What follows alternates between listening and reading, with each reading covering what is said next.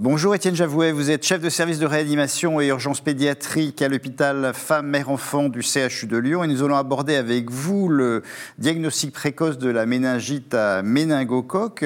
Euh, en effet, est-ce qu'il y a un retard diagnostique euh, de la méningite à méningocoque? Et si oui, pourquoi?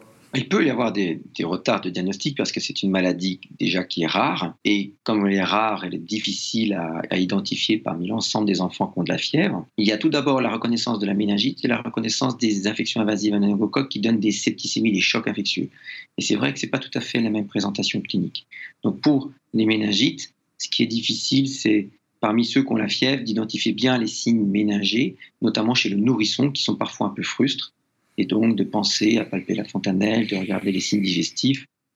Et chez le, pour les chocs septiques, par contre, ce qui est difficile, c'est de bien identifier les signes précoces d'infection invasive à méningocoque avant l'apparition du purpura. Le purpura est un très bon signe d'évolution vers euh, une infection invasive à méningocoque, mais il est un peu tardif. Avant, il y a des cortèges de signes, notamment euh, les modifications des couleurs de la peau, qui, un enfant qui devient euh, gris, marbré, après avoir fait une petite éruption morbidiforme puis euh, des froideurs des extrémités, des signes de choc, une augmentation du temps de recoloration cutanée, et enfin un enfant qui se plaint de fortes douleurs dans les membres, dans les, muscles, associé à des changements de comportement et une inquiétude qui inquiète les parents.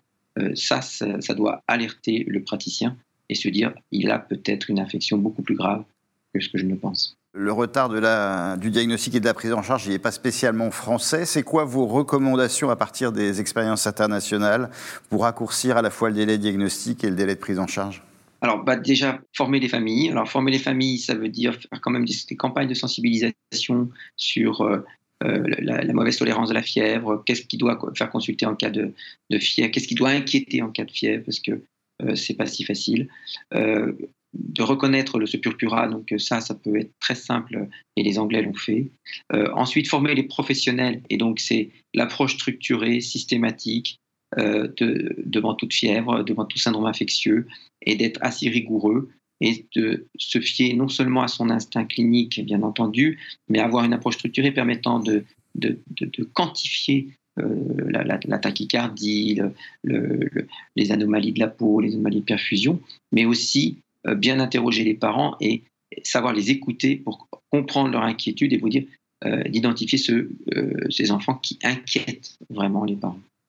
je pense que si on fait l'ensemble de tout ça, on peut les reconnaître tôt et après appliquer des, des algorithmes de traitement stéréotypés. On sait que ça, c'est aussi très important, c'est-à-dire que c'est un ensemble de bouquets d'actions qu'il faut faire dans la première heure et qui améliore le pronostic. Et c'est donc aussi dans la rigueur d'application de ces recommandations avec ces bouquets d'actions appliqués dans l'heure, qu'on va améliorer le pronostic de ces enfants. Et donc, par exemple, chez vous à Lyon, vous avez mis en place des algorithmes à la fois diagnostiques et des algorithmes de prise en charge qui sont suivis par à la fois les infirmières et les médecins?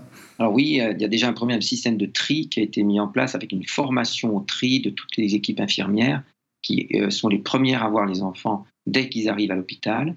Ensuite, euh, il y a des prises de constantes biologiques euh, et euh, s'il y a des signes d'alerte, il y a des pastilles de couleurs différentes et on va alerter le médecin plus ou moins vite. Le médecin, lui, dans, sa prise en charge, va faire des signes complémentaires, signes de perfusion périphérique, vérifier les constantes et l'examen clinique et rechercher les signes de méningite et de choc. Et s'il a un de ces signes, il va déclencher euh, un système d'alerte. Et nous, on le met dans une structure qu'on appelle le déchocage, une salle d'accueil d'urgence vitale. Et à ce moment-là, le chrono démarre et euh, globalement, on a un protocole timé régional qui permet de, donner les actions à mener dans la première heure. Et l'idéal, c'est de respecter ces actions dans la première heure. Et donc, c'est une démarche que vous avez mise en place, j'imagine, avec une espèce de démarche euh, de qualité, d'amélioration de la qualité. Euh, est-ce que ça commence à donner ses fruits dans votre région? Alors, j'ai pas fait une évaluation aussi rigoureuse qu'une étude scientifique permettant de montrer. Mais globalement, depuis pas mal de temps que nous avons ces protocoles, euh, les, cas euh, d'infection grave venant par les services d'urgence sont quand même très très rares. Maintenant, après, l'enjeu se fait plus vers euh, des enfants qui sont un peu éloignés de ces centres-là, et qui peuvent parfois ne pas avoir un système d'accès aux soins si facile et pour lesquels les délais de transport vont être un peu longs.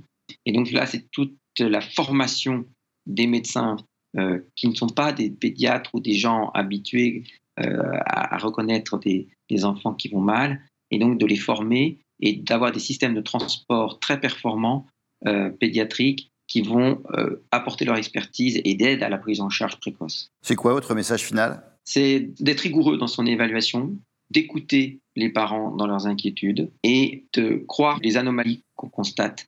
Et quand on a un enfant qui inquiète, d'aller jusqu'au bout de son inquiétude ne pas faussement se rassurer, mais d'aller jusqu'au bout du raisonnement et se dire j'ai face à moi un enfant qui n'est pas comme d'habitude avec une infection grave, ah, je vais jusqu'au bout de la prise en charge d'une infection grave et euh, je ne lâche pas tant que j'ai pas atteint ces objectifs. Merci beaucoup Étienne Javouet. Merci beaucoup à vous.